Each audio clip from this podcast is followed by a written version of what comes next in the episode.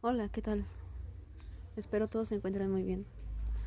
El día de hoy les presentaremos una pequeña historia basada en una radionovela.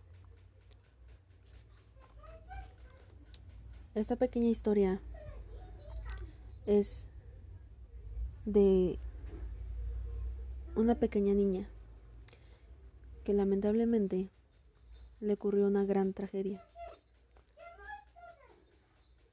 Esta historia se llama La niña del arroyo, presentado por Barajas, Allison, Joana Michelle, Paula Jocelyn, Wendy y Vanessa. Espero les guste y que la disfruten.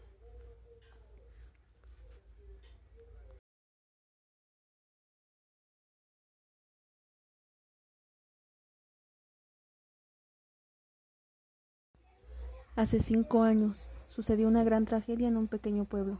Tres niños salieron a jugar sin saber lo que pronto les acontecería.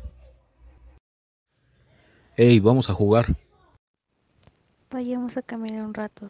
Tal vez encontremos un buen lugar para jugar. ¿Y si vamos a los matarales? Vamos al arroyo. Será más divertido. Pero es peligroso. Ya nos lo han dicho nuestros padres. Ja, ¿acaso le temen al agua? O vamos pero solo un rato. Estando cerca del arroyo, Miranda y Sofía temían que les ocurriera algo, y ya estaban muy lejos de sus casas, así que optaban por irse. Ya vámonos, Pepe. Aquí está muy feo y solo. Sí, mejor hay que regresar. Pero qué agua fiestas. Mejor yo me quedo aquí otro rato. Pepe, sin hacer caso, subió a una roca, muy cerca del río, y comenzó a bailar. Ven, esto será divertido, te lo aseguro.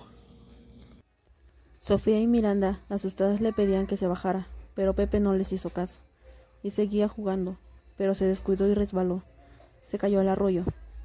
Inmediatamente comenzaron a tomar ramas y se las daban a Pepe, pero no servía de nada, pues se rompían con facilidad. Ayuda, por favor, ayuda. Pepe gritaba desesperado. Miranda dejó su bolso en el suelo y tomó valor para meterse al arroyo para salvar a Pepe. Ya voy, estarás bien. Miranda nadó hasta él, lo tomó del brazo y lo ayudó a llegar a la orilla. Eres un idiota, te lo advertimos, pero eres más terco que una mula, pero qué bueno que estás bien. Sofía, buscando a Miranda, se percató que no salió del agua. ¿Y Miranda? Venía detrás de mí. Ambos buscaban desesperados a Miranda. Miranda. Miranda, ¿dónde Miranda. estás? Miranda. Minutos después, llega la madre de Sofía y les regaña. Niños, ¿qué hacen aquí? Ya saben que es peligroso. Sofía comienza a llorar. ¿Y tú por qué lloras? Por cierto, ¿dónde está Miranda? Díganle que deje de jugar. Su abuelita la está buscando desde hace una hora. Ambos niños, llorando, le dan la bolsa de Miranda a la madre de Sofía. Entonces la madre de Sofía supo de qué se trataba. Empezó a buscar a Miranda desesperada. Gente del pueblo apoyaron, pero no hubo señales. Desde entonces, cada primero de noviembre, entre todo el pueblo, sin faltar ninguno de ellos, aportaban algún presente para poner una ofrenda cerca del arroyo a memoria de Miranda. Cinco años después, llegó una familia al pueblo. Se trataba de una niña llamada Margarita, de apenas ocho años de edad, y su madre. Visitaban el pueblo por vacaciones. Margarita miraba por la ventana algo aburrida, hasta que vio a unos niños jugando afuera y pidió permiso a su madre de salir. Mami, mami, Dime, mi cielo. ¿puedo salir a jugar? No demores, pues iré a hacer unas compras para la ofrenda de una pequeña niña del pueblo. Esa es una leyenda, madre. No deberías perder tu tiempo en chismes del pueblo. No digas eso. Anda, ve a jugar. Solo no llegues tarde. Margarita se acercó, algo tímida, a los niños. Aquellos niños eran Pepe y Sofía, ahora ambos tenían once años. Hey, hola. Tú debes ser la nueva en el pueblo, ¿verdad? Soy Sofía y eres mi amigo Pepe. Hola, un gusto. Em, hola, un gusto. Me llamo Margarita. ¿Quieres jugar? Y de paso te mostramos el pueblo y nos acompañas a arreglar la ofrenda de Miranda, una amiga. Sí, claro. No, tú no me agradas mucho. Pepe se va corriendo a casa, dejando a Sofía y a Margarita solas. No te preocupes, él es así desde el día que Miranda nos dejó. ¿Miranda? ¿Cuánta obsesión con esa niña? Sofía le cuenta a Margarita todo lo que pasó ese día y el cómo Miranda falleció. Esa es la razón por la que Pepe aún no lo supera. Y por eso entre todo el pueblo preparamos ofrenda. Pues dice su abuelita que si alguien no lo hace, ella lo atormentará o hasta se lo puede llevar de la misma manera en que Miranda murió. Esas cosas no pasan. Bueno, ya me voy. Mi madre me espera. Son muy divertidos sus mitos pueblerinos. Adiós. Cuídate y ten cuidado con lo que dices. Aquella misma noche, Margarita comenzó a escuchar el llanto de una niña.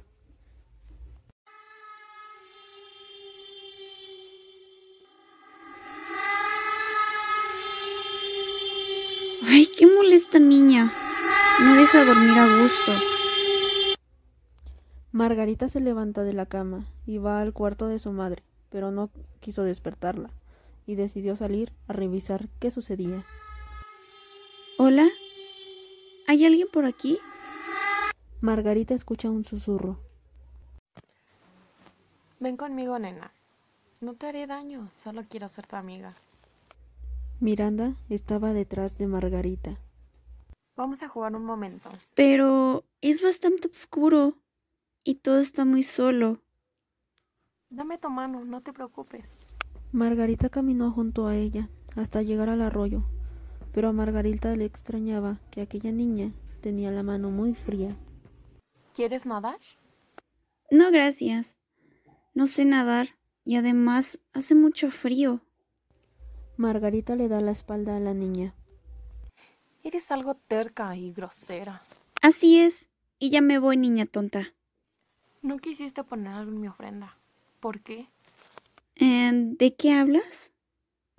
Margarita volteó de nuevo hacia Miranda y vio que ya no era una niña, sino un espíritu de una niña con un aspecto muy terrorífico.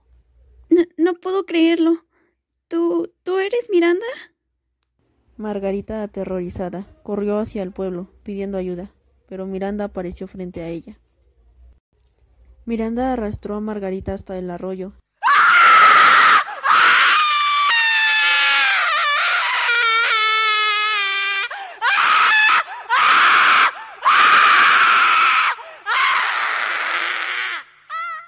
Desde esa noche nadie supo qué fue lo que sucedió, pero Margarita desapareció, a excepción de Pepe, pues él vio todo desde su ventana. Ja, Miranda no está sola, pues tendrá mucha gente y mucha compañía. La madre de Margarita, al percatarse que su hija no regresaría, pues encontraron su cuerpo en la orilla del arroyo, se volvió loca y se la pasaba día y noche mirando el arroyo hasta que murió de hambre, pues no quiso comer ni un bocado desde ese día. Desde ese día nadie deja de poner una ofrenda junto al arroyo cada primero de noviembre.